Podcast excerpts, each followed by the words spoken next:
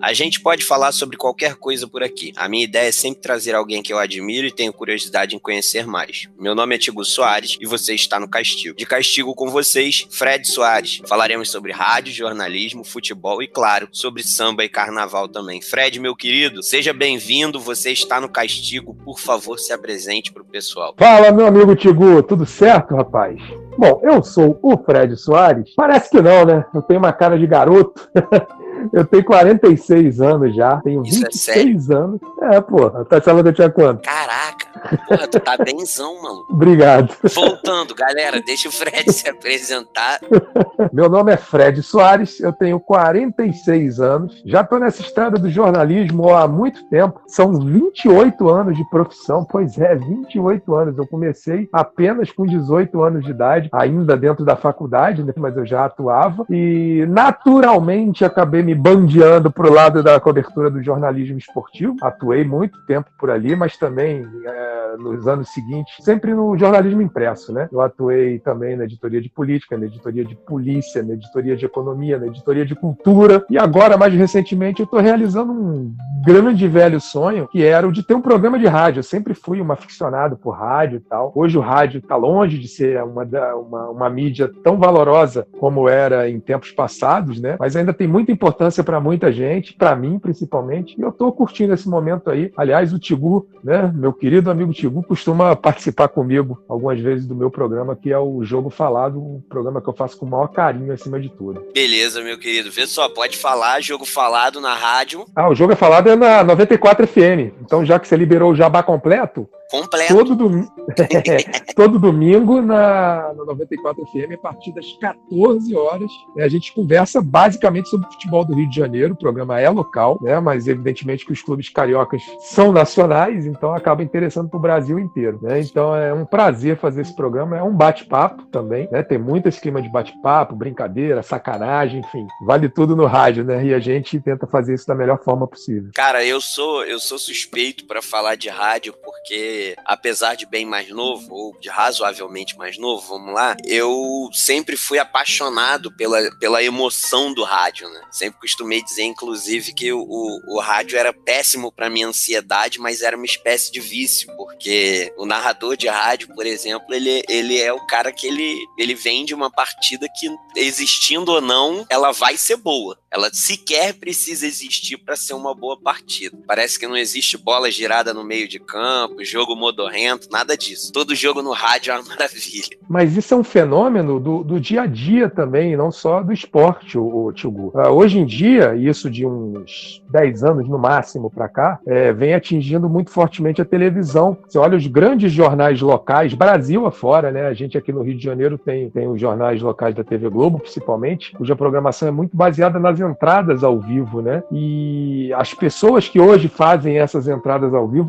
grande parte delas tiveram início exatamente no rádio, né? E por que, que a televisão foi buscar o povo do rádio para fazer essa mesma função diante das câmeras. Exatamente por isso, pela capacidade de relato, pela capacidade de conseguir transformar em som aquelas imagens que só o repórter está vendo e, e, o que não é uma missão fácil. Às vezes você está numa grande cobertura ao vivo em que você tem que falar por duas, três, quatro, seis horas a fio ininterruptamente e a pessoa, o profissional consegue falar, consegue transmitir. Então, assim, um profissional como esse está mais do que bem qualificado para fazer a mesma coisa na televisão televisão. Então, por isso que o rádio é tão importante na formação de novos talentos. Justo. Uma das coisas que eu acho interessante dessa parte do rádio, mais especificamente também, é, é a forma como não cansam de errar em relação ao rádio, né? Cansam de condenar o rádio à morte e cansam de falhar nessa missão. O rádio foi é condenado verdade. à morte pela primeira vez há mais ou menos uns 70 anos atrás, com a televisão. É, acabaram condenando o rádio à morte, depois condenaram novamente o rádio a morte com a chegada da internet. Depois, é, com a explosão do streaming, mais uma vez quiseram mais botar o rádio nesse bolo. E no fim das contas, eu acho que o que a gente fez foi só mudar um pouco, né? O rádio permanece vivo no, nos podcasts. O podcast nada mais é do que um, um formato de um programa de web rádio Você escolhe o seu canal e, e a partir daí você faz isso. Então acredito que toda pessoa, todo podcaster, ele tem vontade, no fundo, no fundo, ele tem ou ele já teve vontade de ver, ou melhor, de ouvir sua voz transmitida por uma rádio. Né? É, você... o, modelo, é, o modelo é rigorosamente o mesmo, né? O que muda é só a plataforma. Né? Exato. Né?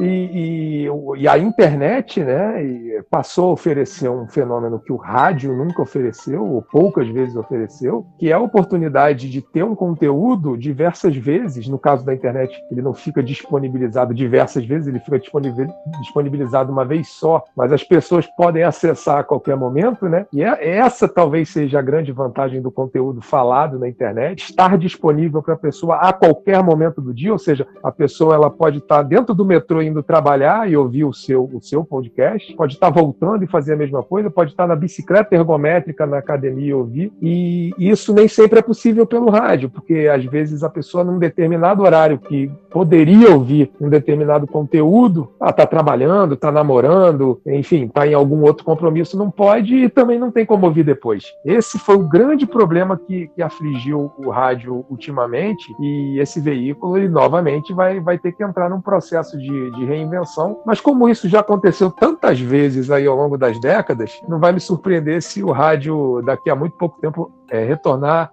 absolutamente revigorado. É, eu acho que eu acho que ele tem essa tendência de, de a capacidade da reinvenção do rádio é algo incrível, né? Do é... jornal também, Tigu. Eu trabalhei, jornal, eu trabalhei. Você passa pelo, fala pelo escrito? Pelo escrito, pelo jornal bom e velho jornal impresso. Eu trabalhei em jornal exatamente no período de transição para a internet, né? No começo dessa transição, o primeiro jornal que eu trabalhei foi em 1996, o bom e velho jornal dos esportes. Que eu acho que você nem chegou a pegar chegou, Peguei, comprei muito jornal rosa. Pô, o bom e velho cor-de-rosa. Trabalhei ali e olha só que coisa curiosa, né? Numa redação em que nós tínhamos terminais baseados em PCXT Nossa. e havia alguma, algumas mesas que ainda tinham a boa e velha máquina de máquina escrever. Máquina de escrever, você ainda é, ouviu o é. barulhinho é. da redação, né? É, mas a maioria, a maioria era com PCXT e tinha um computador com acesso à internet de escada. Era uma coisa inimaginável. E assim, os mais jovens que iam chegando das faculdades, né, que já estavam mais antenados com as novas tecnologias e tal, faziam fila, entre, entre os quais eu, né, fazíamos fila na, na naquele computador para poder consultar, para poder pesquisar, o que para os mais antigos era uma coisa surpreendente. Né? Aquela informação que a gente tinha que mergulhar no arquivo do jornal para obter, e tinha que pegar bolos e bolos de jornal antigo, sentir cheiro cheiro de mofo, aquela coisa toda. Na, a partir daquele momento era, era, era viável de se obter em questão de minutos, né? E hoje em dia, em questão de segundos. Mas, enfim, com relação ao jornal impresso, ele também tem essa capacidade de se reinventar.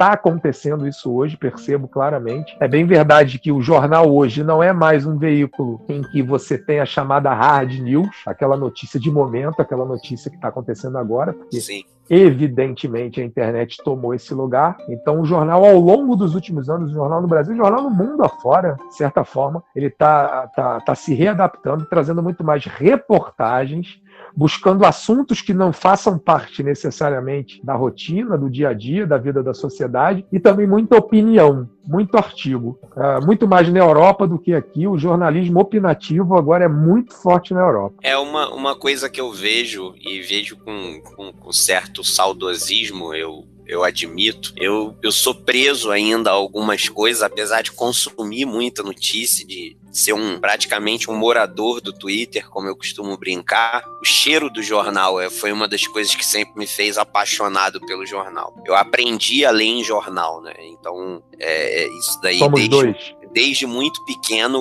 o fascínio que eu tinha por notícia e o fascínio que eu tinha por aprender a ler. Aprendi a ler muito cedo e acabei achando sensacional essa história do jornal. Eu lembro que a primeira vez que eu fui morar sozinho, né, que eu saí de casa, cara, eu acho que uma das minhas maiores satisfações foi fazer a minha assinatura de jornal e ter a certeza absoluta de que o jornal de manhã não ia ter sido mexido por ninguém.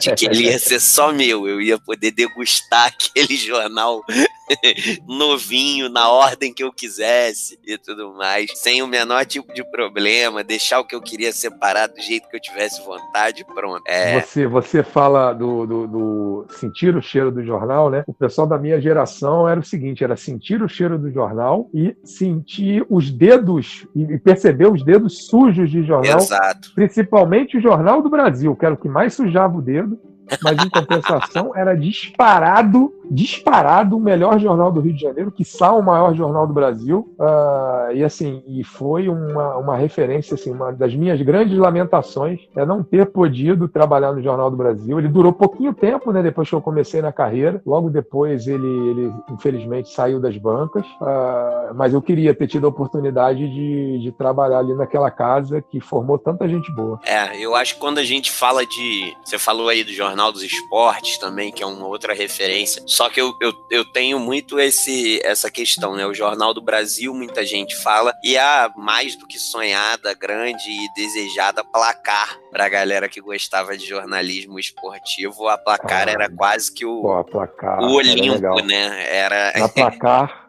na placar eu tive a oportunidade não de trabalhar corriqueiramente, né? Eu já peguei uma época na placar em que os, as, as reportagens eram feitas por freelancers, né? E eu fui um dos freelancers aqui no Rio de Janeiro. Não foi, ah, então não foi muita coisa que eu fiz. Não. uma placar. Algumas, algumas. Aí, ó.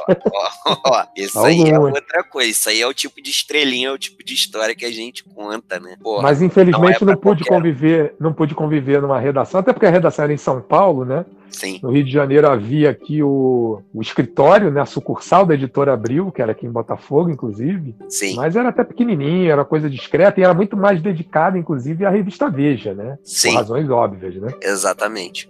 O cara, você falou desse negócio de você ter trabalhado em inúmeros cadernos. Eu não sabia que você tinha trabalhado em caderno policial, não. Como Sim. é que foi essa história, cara? Cara, é, para mim, assim, é fundamental que todo mundo trabalhe pelo menos seis meses, assim, numa editoria de polícia polícia, porque é onde você tem assim a verdadeira noção da crueza da vida, né? É, assim, a grande verdade é que grande parte do, dos jornalistas do Rio de Janeiro, né, eles é, vêm de uma família bem constituída, em grande parte é, vivem em locais do, da cidade do Rio de Janeiro, falando especificamente aqui do Rio de Janeiro, né? De lugares relativamente tranquilos e tal. E quando você vai trabalhar numa, numa editoria de polícia, você é obrigado a ir a lugares assim que você ouve falar, mas uma coisa é ouvir falar, outra coisa é você ver. E não só o lugar em si, mas todo um contexto, né? Infelizmente, a situação na qual vivem as pessoas nesses locais, a rotina a que elas são submetidas. E assim, isso causa muita agonia. Você tem que é, ter estômago de aço para poder suportar. E se você não tem, aí é que é o lado bom. Se você não tem, você vai adquirir esse estômago de aço para suportar todas as coisas que você vai ter ao longo da sua carreira. Não só pelo lado positivo, mas também pelo lado negativo. E, e, e é muito legal, Tibu, porque você vai vai fazendo fontes, vai conhecendo pessoas, vai se informando cada vez mais. E e aí, na minha época, como o jornal tinha muito mais relevância do que tem hoje em dia, você passa a ser procurado, né? Os policiais te procuram. Às vezes, né, quando você, foi o meu caso, eu não atingi um grandíssimo status de repórter policial, mas para quem atinge, pô, é chefe de polícia, secretário de segurança, tudo na calada da noite liga para você para passar informação, tal. E isso é muito legal. Você se sente poderoso, né? É, é uma função específica dentro dentro do jornalismo que quando você ascende a um, a um nível interessante, se você não souber controlar o seu ego, você até pode dar uma Vira um nojo.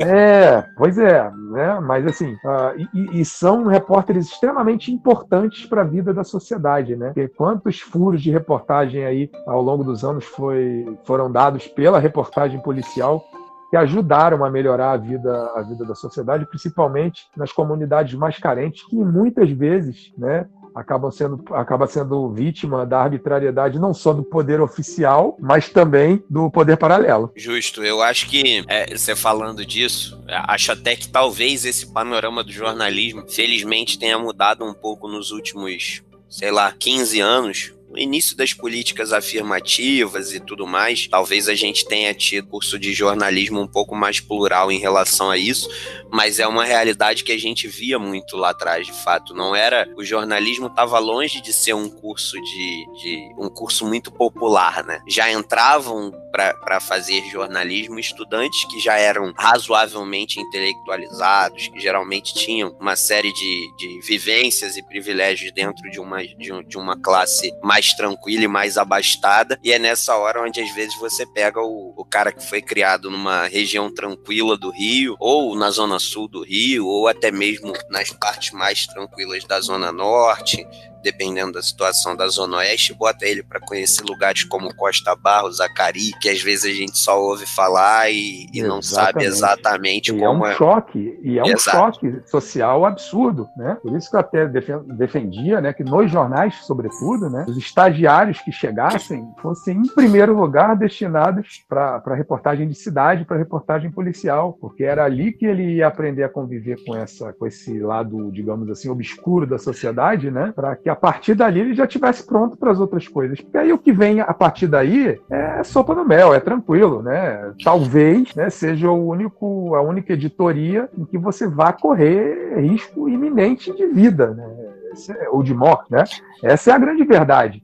É claro, né, em todos os outros tipos de jornalismo, em todos os outros segmentos de jornalismo, você pode desagradar alguém e esse alguém querer fazer alguma maldade com você. Mas o fato é que na rua, o único segmento do jornalismo que te oferece, né, ou te põe em risco com relação a isso, é exatamente o jornalismo policial. Não que isso seja bom, mas é, é importante para que, que a gente, no fim das contas, tenha um profissional completo. Exatamente. Eu acho que começar provando que a vida não é esse morango ao leite talvez seja pois a melhor é, solução. Exatamente. É, uma das coisas que eu queria falar, e aí a gente entra já na parte mais amena e mais interessante, para quem não sabe, meu querido Fred também é rubro-negro, temos projetos voltados para isso, adoramos passar um bom tempo aí discutindo e debatendo sobre. A, Adoramos a... durante muito tempo sofrer, né? Com o Flamengo, né? Exatamente. E, e, e, agora, mais recentemente, nos acostumamos a nos regozijarmos com o Flamengo, né? Tá vendo? Mas você ainda pegou uma fase legal. Eu peguei, peguei. Você foi criança tirando onda com as pessoas. É, é tirar onda, tirar onda. Não tanto, mas eu tive belos momentos, né, pô? assim, eu, a, meu, minha primeira vez no Maracanã, obviamente não trabalhando, mas foi em 1980, com seis aninhos só de Olha idade, isso. Foi numa, e, e foi numa final, carregado pelo meu saudoso tio Zeca, que era vascaíno, olha a loucura, mas sabendo que eu queria ir no Maracanã, me levou em Flamengo e Atlético Mineiro, o famoso Flamengo 3, Atlético Mineiro 2. Eu era Rapaz, o do, eu... o do João, olha pro, olha pro Cristo. É, exatamente. Do gol e, do Nunes. Do gol do Nunes, João Danado. E eu não vi os gols. E, e, é, e acho, naturalmente.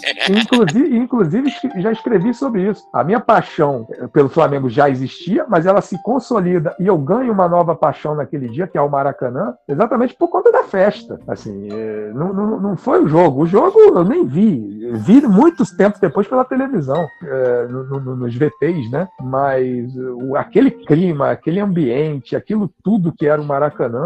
Aquele verdadeiro o, carnaval, né? O que, o que me seduziu, e posso te dizer efetivamente que das paixões maravilhosas que o Rio de Janeiro oferece, foi a minha primeira, sem dúvida. Tempos depois vieram outras, né, sobre as quais eu acho que a gente até vai falar daqui a pouco. Sim, com Mas certeza. o Maracanã, especificamente, na minha paixão pelo Maracanã, que é absurda, assim, eu tenho aqui uma, uma réplica, evidentemente, né, em tamanho miniatura do Maracanã na minha casa, que eu ganhei quando o Maracanã fez, fez 50 anos, uh, e guardo aqui, talvez, como a coisa mais preciosa que eu tenho na minha casa, assim, de tanto carinho que eu tenho pelo Maracanã. Eu acho que você falou, ó, foi para você foi em, em 80. Aí você ainda deve ter pego aí tranquilamente uma parte parte boa do resto de, da, da, década de 80. Deve ter uma memória excepcional de 87. É, de 82 em diante eu virei frequentador de Maracanã. É, então ainda Vi teve praticamente 82, todos os jogos 83. no Maracanã e na Gávea eu ia. Aí, ó, 80, 82, 83. Aí você ainda pega 87. 87 já no início da adolescência, né? Não, 87, porra, já. Já ia sozinho, provavelmente, é. exatamente. 87 já indo sozinho. 92 já provavelmente pensando em ser jornalista. Já, já pensando em ser jornalista. E aí depois você vira jornalista e passa a roer o osso como torcedor, né? É, pois é. E essa transi... e essa transi... Você lembra o que eu falei contigo agora há pouco do você ver o, o lado verdadeiro das coisas, uhum. né? Quando você vê o lado cru da vida, né, o lado pesado, o lado dark, você perde o encanto com muita coisa. É natural isso, porque porque você cresce vendo muito o lado poético das coisas. E assim foi com, e assim foi com o futebol. Assim foi com o futebol, sem dúvida. Aí, a partir do momento em que eu entro na, na cobertura esportiva, em 96, como eu falei, eu comecei no Jornal dos Esportes, mas eu comecei no esporte amador, que, aliás, foi uma bela escola e que não é tão sujo quanto é o futebol. Aliás, eu diria que na época não era nada sujo. Era muito pelo contrário, era até bem saudável, era até bem legal. Depois que o, que o Nusman entra no esporte, é que a coisa começa a ficar mais feia e mais fétida. Mas até então era bem legal fazer cobertura do, do, do jornalismo do, do, esporte amador, mas é óbvio, né? Quem entrava no Jornal dos Esportes queria para o futebol. Era uma questão de, de crescimento mesmo na profissão. Era um plano muito, de carreira, né? É, dentro do Jornal dos Esportes, sem dúvida. É, e aí isso aconteceu, né? Logo em seguida eu fui pro futebol, mas fiquei muito pouquinho no futebol do, do Jornal dos Esportes. Eu comecei cobrindo o meu time, no Jornal dos Esportes, olha que coisa. Foi setorista. Né? Mas foi muito, foi muito pouco tempo, coisa de três meses aproximadamente. Porque logo depois veio, veio a oportunidade de ir lá pro, pro Globo, né? Que na época era Empresa Jornalística Brasileira. Que era o jornal, era, era o nome, era a razão social do Globo. Sim. Aí eu fui trabalhar no Globo, né? Ainda como estagiário. E aí, tempos depois, eu me integrei à equipe do Extra, a primeira equipe do jornal Extra. Eu lembro né, quando uma... o Extra foi lançado, cara, porque Isso rolou todo um burburinho com qual ia ser o nome. Isso, teve, Foi uma teve peça uma, muito uma bem enquete. Feita, teve uma Foi. enquete sensacional. Eu lembro. É, é isso movimentou a cidade, inclusive. Sim, sim, né? sim, E eu fiz parte daquela primeira equipe de esportes, que era comandada pelo, pelo Gilmar Ferreira, que hoje segue no, no, no jornal, mas como colunista né? E a gente tinha outros queridos colegas que estão espalhados. Bom, eu sempre faço questão de prestar minha homenagem e, de, e, declarar toda, todo o meu respeito e a minha gratidão pelo Renato Maurício Prado, que foi quem me abriu portas no Extra. Né? Ele que antes era diretor do Jornal de Bairros do, jornal, do, do Globo, né? foi elevado à condição de diretor do Extra, do jornal, e obviamente ele, como é um esportista até hoje, né? dedicou muito carinho ali à criação da editoria de esportes. Aí eu fui para a editoria de esportes. Verdadeiro e... apaixonado por tênis. Isso, isso. Aliás, a história, a história dele da cobertura de Roland Garros de 97 é uma coisa maravilhosa, né? Sim. É o, é o sujeito que foi para assistir e quando viu, tinha que cobrir, porque estava diante de... Resolveu é, tirar férias, juntou uma grana e falou, pô, vou assistir Roland Garros. Chegou lá e falou, tô sendo obrigado a cobrir porque eu tô vendo a história acontecer. Pois é, né? Ele já, ele, se eu não, não me engano, ele já ia, ele já ele costumava ir, mas nunca um brasileiro havia se destacado a esse ponto, Sim, né? Exatamente. E aí aconteceu. Mas aí foi quando eu efetivamente, com muito mais condições, né? Porque lá no Jornal dos Esportes, a grana era curta, não tinha carro para ir nos clubes, nem sempre a gente cobria os jogos em loco tal. No extra, a situação já era muito melhor, né? Primeiro ano de jornal, o investimento era alto e tal. E aí foi uma nova grande escola que eu tive. Num, num primeiro momento eu não, não cobri clubes, né? Posteriormente sim. E aí foi quando eu tive a oportunidade de cobrir os outros três grandes do Rio de Janeiro. E foi, e foi maravilhoso. Foram experiências maravilhosas, né? E, e muito didáticas também, porque assim, a gente, como torcedor, acaba criando um, uma aura de rivalidade com relação Uhum. No caso do Rio de Janeiro, a Botafogo, Vasco e Fluminense. Mas quando você começa a conviver dentro desses clubes, com as pessoas desses clubes, você acaba baixando a cabeça e reconhecendo a grande história que cada um deles, que cada um desses clubes tem, e acaba se apaixonando por, por coisas é, lá de dentro, pelas pessoas lá de dentro, pelos fatos, pela rotina. É muito legal, assim. É mais fácil. Saudade. É mais fácil cobrir o clube de coração ou é mais fácil cobrir rival? É, para mim não tem a menor diferença. Não Sério? tem a menor diferença. É, zero diferença. Eu pensei que. Eu, eu, eu jurava que fosse mais fácil cobrir rival. Porque não, ser pra... lá, pelo não, afastamento não. crítico automático. Talvez, talvez seja, talvez seja, mas comigo particularmente, embora, né, no momento mais em que eu estava mais experiente, eu não tenha tido a oportunidade de cobrir Flamengo, talvez minha resposta fosse outra, né? Se eu acabasse é, tendo vivido isso. Mas o meu período de cobertura no Flamengo foi muito curtinho, então assim, é, nem deu para criar um parâmetro. Agora, Vasco, Fluminense Botafogo, não. Você chegou a cobrir o Em Vasco, momentos distintos, em momentos distintos, eu devo ter feito dois anos em cada um desses clubes. Você cobriu o Vasco mais ou menos em que, em que período? Eu cobri o Vasco logo depois. Uh, o Vasco foi campeão, foi vice-campeão do mundo em 2000, não foi isso? No, isso. campeonato aqui do Maracanã? Sim. Então, no, no ano seguinte eu cobri Vasco. Então você pegou e, o ano do, mais, do chope amigo, do, o chope azedo do, do, do Eurico. Não, e o, o Eurico, porra, eu acabei tendo uma ótima relação com o Eurico. Sério? Eu diria que é algo muito próximo da amizade. Eu só não vou dizer amizade, porque eu não frequentei a casa dele, e eu sempre fiz questão de colocar um limite, entendeu? Na, na, na aproximação que a gente tinha com as pessoas. É, por melhores que elas fossem, e às vezes por piores. Não vou dizer que Eurico Miranda fosse uma Madre Teresa de Calcutá, que obviamente ele não era, né? Mas assim, eu sempre tive com ele uma relação muito sincera, acima de tudo. Ah, e, e aí eu passei a entender, eu passei a entender muito das reações dos jogadores na época, que confiavam de olhos fechados no Eurico Miranda, não sei se você lembra disso? Lembro, muito. Os jogadores confiavam demais no Eurico, e olha, o Vasco em crise, salário atrasado e tal, mas todos morriam abraçados com o Eurico. E aí eu fui entender por quê. Porque realmente o jogo ali, na relação fechada, no caso, né,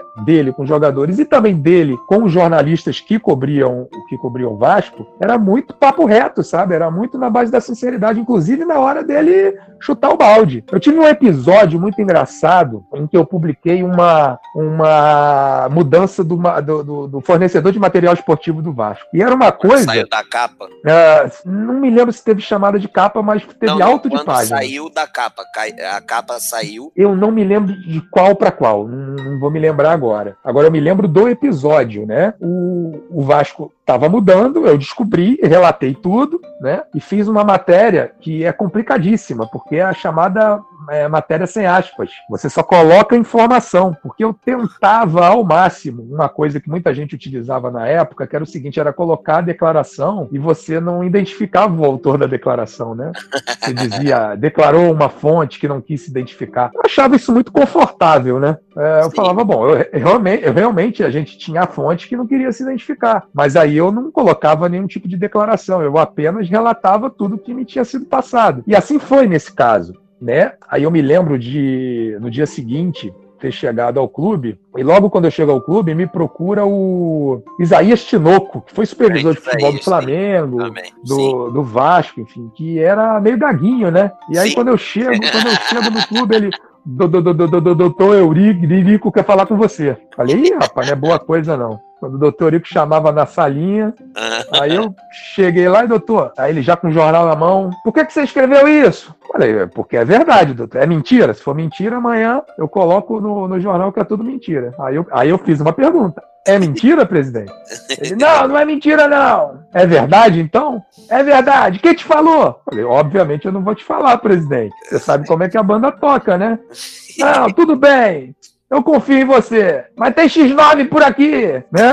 E, e isso até me, me, faz resgatar uma, uma polêmica que está acontecendo muito atualmente. Né? Atualmente. Né? Que é essa história, né? De, mas só que hoje tem o fenômeno das redes sociais, na época não tinha tanto, ou não tinha quase nada, que é, é crucificar o jornalista que dá informação. Porra, Parece que é o, o poste mijando no cachorro, né? É, é, jornalista, jornalista sofrer crítica porque dá informação. Quem tem que proteger é a informação é o dono da informação. Isso é uma das coisas que eu não entendo é, é, hoje em dia.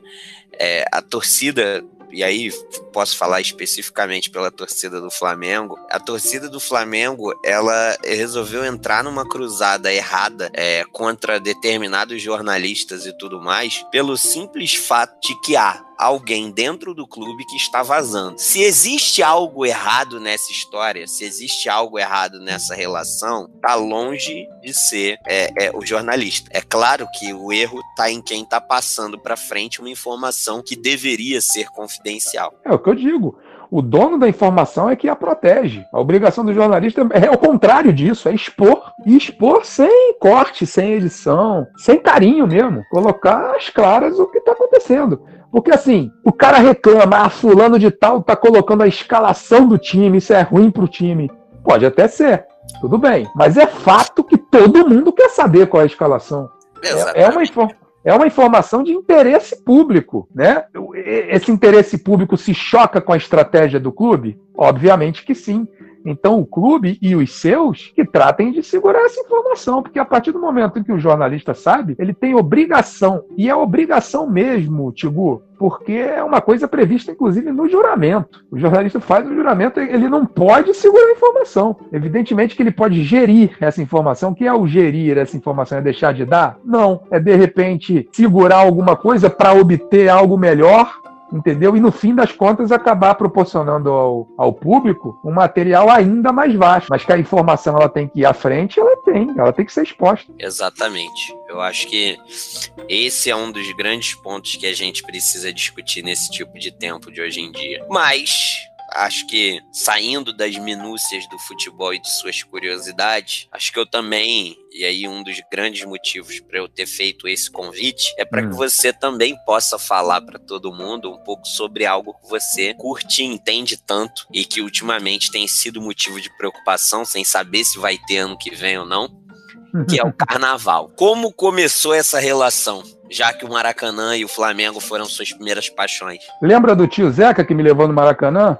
Lembro. Pois é. Meu tio Zeca também me levou no, no, na Marquês de Sapucaí pela primeira vez. Grande Isso, nome, tio Zeca. É, tio Zeca era fogo, rapaz. Tio Zeca, porra, tem uma saudade Sabia danada viver. dele. Sabia. E, assim, é engraçado porque eu sou de uma família nordestina, né? Então, assim, que não tem muita raiz uh, carioca. Oh, não tem muita raiz na, na cultura carioca. No, eu me lembro muito bem nos meus primeiros anos de infância, as festas promovidas pela minha família e tal. Era muito regada a música nordestina, culinária nordestina. Então, enfim. O... Comia-se muito bem, então. Pô, muito nos dois sentidos, né? Qualidade e quantidade. Exatamente. Esse universo é, nordestino fazia muito parte do, do, do, do, meu imaginário na época. Só que o meu tio Zac, meu tio Zé especificamente, gostava de samba e trabalhava na Rio Tour, que é a empresa de turismo do Rio de Janeiro, que durante muitos anos foi a gestora do Carnaval do Rio. E antes disso, nos anos 60, meu tio tinha sido ritmista do Salgueiro. Então ele era um apaixonado por samba, né? E, e por escola de samba e por carnaval de uma forma geral. Eu ainda muito menino, eu morava na Avenida Prado Júnior, ali em Copacabana. E tinha. É, pois é, área boa. Morava no meio do meio. Porra, né? o bicho pegava ali, parceiro. E aí o carnaval ali era uma coisa pesada, o carnaval de rua que eu digo, né? Então, muito menino, eu já me apaixonei por aquela festa. Olha aí, mais uma paixão carioca, né? Isso mais ou menos na mesma época em que ele me, me, me levou no Maracanã a primeira vez, ali no comecinho dos anos 80. Quando chegou 82, eu vivi um episódio que foi muito engraçado. Minha mãe era cabeleireira né? E ela não trabalhava em salão de beleza, ela trabalhava por conta própria. E aí ela tinha alugado um outro apartamento no mesmo prédio onde a gente morava para atender as clientes dela. E era domingo de carnaval, ela estava trabalhando muito, porque a fila de clientes dela estava imensa, porque ela tinha que enfeitar as dondocas, iam para os bailes, né? Aí eu tenho que contextualizar, né? O Rio de Janeiro, na época, não, não, vivia só de Marquês de Sapucaí e de bloco de rua. Você tinha esses dois fenômenos, mas tinha outros acontecimentos carnavalescos aos montes pela cidade. Um deles, os chamados bailes de salão, né? E nos bailes de salão dos locais mais abastados do Rio de Janeiro, é que as dondocas queriam se aparecer lindas e belas. Bailes do Copacabana Palace, bailes do Sírio Libanês. Na época ainda. De clube, né, também. Isso. E dos Monte clubes de futebol também. Libanês. Monte Líbano, exatamente. E aí minha mãe estava trabalhando muito nisso. E aí me deixou em casa sozinho. Pô, meu tio, que também é meu padrinho, ele tinha a chave lá de casa, então tinha plena liberdade para entrar lá a hora que quisesse. E aí ele entrou, me viu assistindo pela televisão alguma coisa na TV educativa que era relacionada ao carnaval, não vou me lembrar o que agora. Perguntou, moleque, quer ir lá para o carnaval comigo? Ele falou assim, me lembro da frase como se fosse hoje. Quer ir para o carnaval comigo? Quero. Mandou botar uma roupa, pegou, me levou sem minha mãe saber. E aí a gente foi para a Avenida, no carnaval de 1982, né? Um desfile que começou às 6 horas da tarde do domingo e que terminou a uma hora da tarde da segunda-feira. Ou seja, 19 horas de desfile, não é isso? Se eu não estou errando na conta, é isso aí. É, por aí. 19 horas de desfile. Aí você imagina, em tempos em que não tínhamos internet, WhatsApp e sequer celular. Tua mãe desespero... pensou que você fugiu de casa. Meu Deus do céu, né? E tadinha, ela ainda deu o azar de, no momento em que ela foi consultar o porteiro para perguntar se tinha ouvido falar alguma coisa, já tinha mudado a escala, né? Então o porteiro nem me viu sair com meu tio. o, o, resultado foi que quando a gente chegou no, já na tarde da segunda-feira, meu tio foi xingado até a quinta geração. E tu já e chegou tal, quase que com lombo quente. Não, mas não apanhei porque a culpa era do meu tio, né? E olha que eu apanhava mesmo. Minha mãe não era que se cheirasse, não. E, e aí, o que, que acontece? Meu tio, só que meu tio era muito calmo e era muito malandro. Então ele deixou ela falar, falar, falar. Quando ela falou, tudo bem, mas o moleque tá tranquilo, tá saudável. Posso fazer uma pergunta para ele? A minha mãe, pode! E aí, moleque, quer ir daqui a pouco? Porra, só foi o tempo de ir no banheiro, tomar um banho e voltar para o desfile do segundo grupo, que na época acontecia na, na segunda-feira de carnaval. E aí foi, foi assim, a história ajudou muito a fomentar essa paixão, essa história em particular, mas o que eu vivi ali a partir daquele dia, daquele momento, foi inesquecível, né? As pessoas sambando na rua, cantando alegres, horas a fio, fantasiadas, assim, parecia um mundo de fantasia que se estabelecia ali como num passe de mágica é, e, e, fazia sumir tudo da nossa mente que fosse relacionado ao mundo real. Então eu, na minha, no meu imaginário de moleque, eu esqueci o colégio, eu esqueci que dali a pouco tempo eu teria que voltar a fazer dever de casa. É... Enfim, eu não tinha ainda os sofrimentos de ter que pagar conta, de ter que trabalhar todo dia, de ter que virar horas a fio, tendo que lutar pelo pão de cada dia, né? A cabeça de criança é completamente outra. Sim. Mas o encanto proporcionado, né, para aquela criança de 8 anos, então, é o mesmo de uma pessoa de 40 anos que for pela primeira vez. Eu, eu, eu, eu tive essa experiência quando minha mãe, já idosa, com 60 e poucos anos, foi pela primeira vez e me abraçou e dizia: Pô, você está indo há tantos anos, se eu soubesse, eu tinha vindo antes e tal. E, e, e é muito encantador. E aí, obviamente, né, fui crescendo, fui entendendo mais o contexto, fui sabendo quanto aquilo se relacionava com a própria formação cultural do carioca, do Rio de Janeiro. Então, além da beleza em si, que por si só já encanta, né, eu fui é, percebendo a importância que aquilo tinha dentro do contexto da cidade, até do nosso contexto de identidade de carioca, entendeu? Então aquilo que era começou apenas como um encanto, é, acabou se transformando num verdadeiro amor. E eu costumo dizer que eu não vivo sem escola de samba. Eu brinco com a minha irmã, assim, tenha certeza, toda sexta-feira de carnaval, faça chuva, faça sol, acabe o mundo, você sabe que eu vou estar lá no sambódromo. Eu falei isso durante tanto tempo, né? E eu não sei se no ano que vem, muito provavelmente não, eu não vai estar no Sambódromo na sexta-feira de carnaval. Mas em algum dia eu vou estar. Você, você acredita que não vai ter desfile mesmo ano que vem? Não, eu não acredito que, não, é, que, que vai ter desfile em fevereiro, né?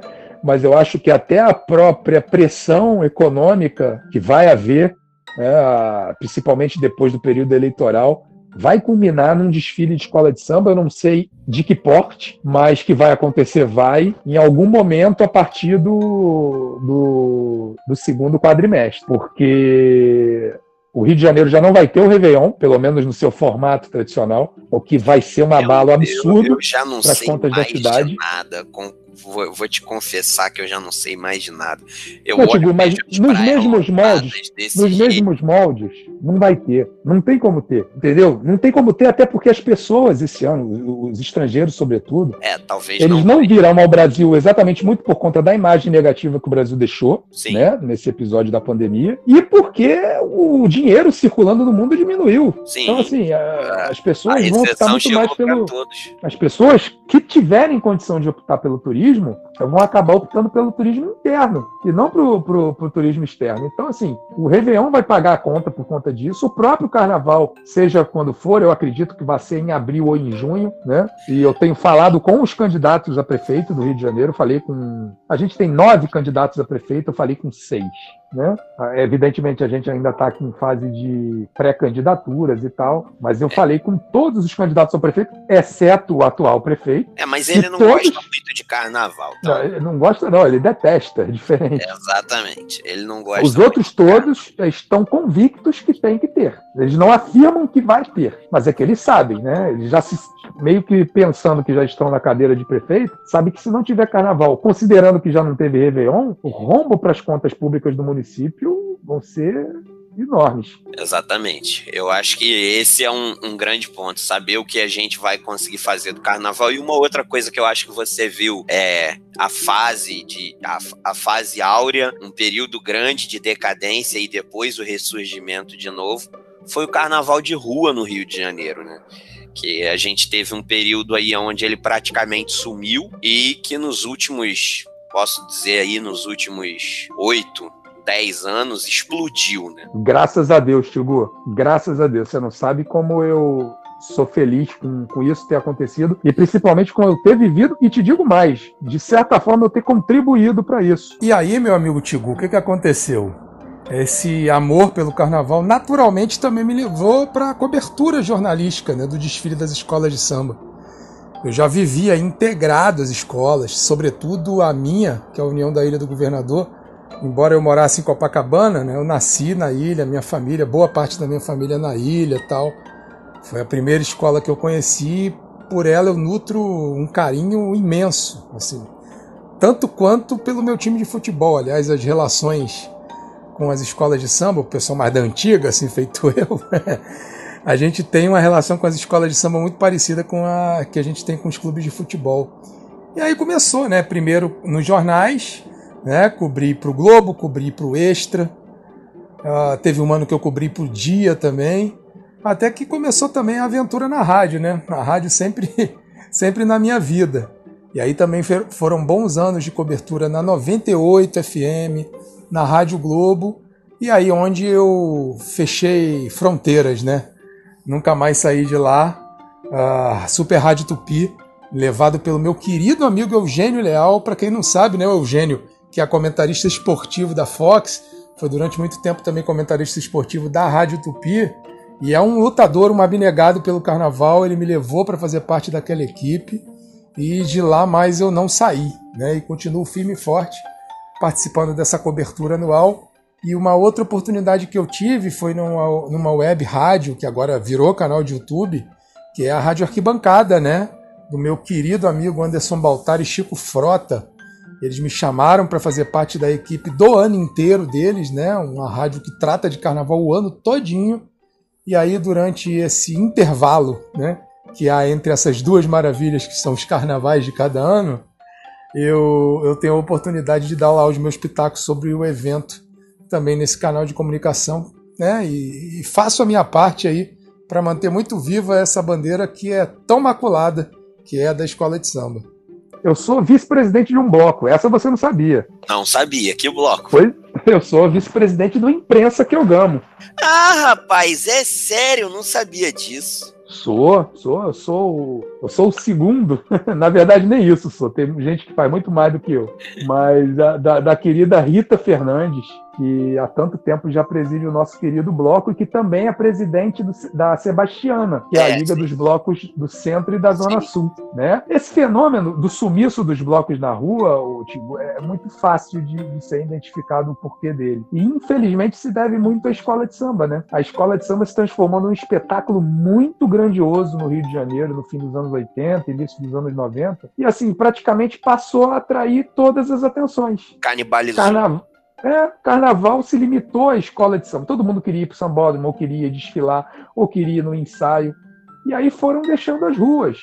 A, a rua do Rio de Janeiro, em termos de bloco, assim, praticamente se limitava ao bola preta. Esse sim, esse nunca perdeu o pique, né? Sempre foi um grandíssimo bloco.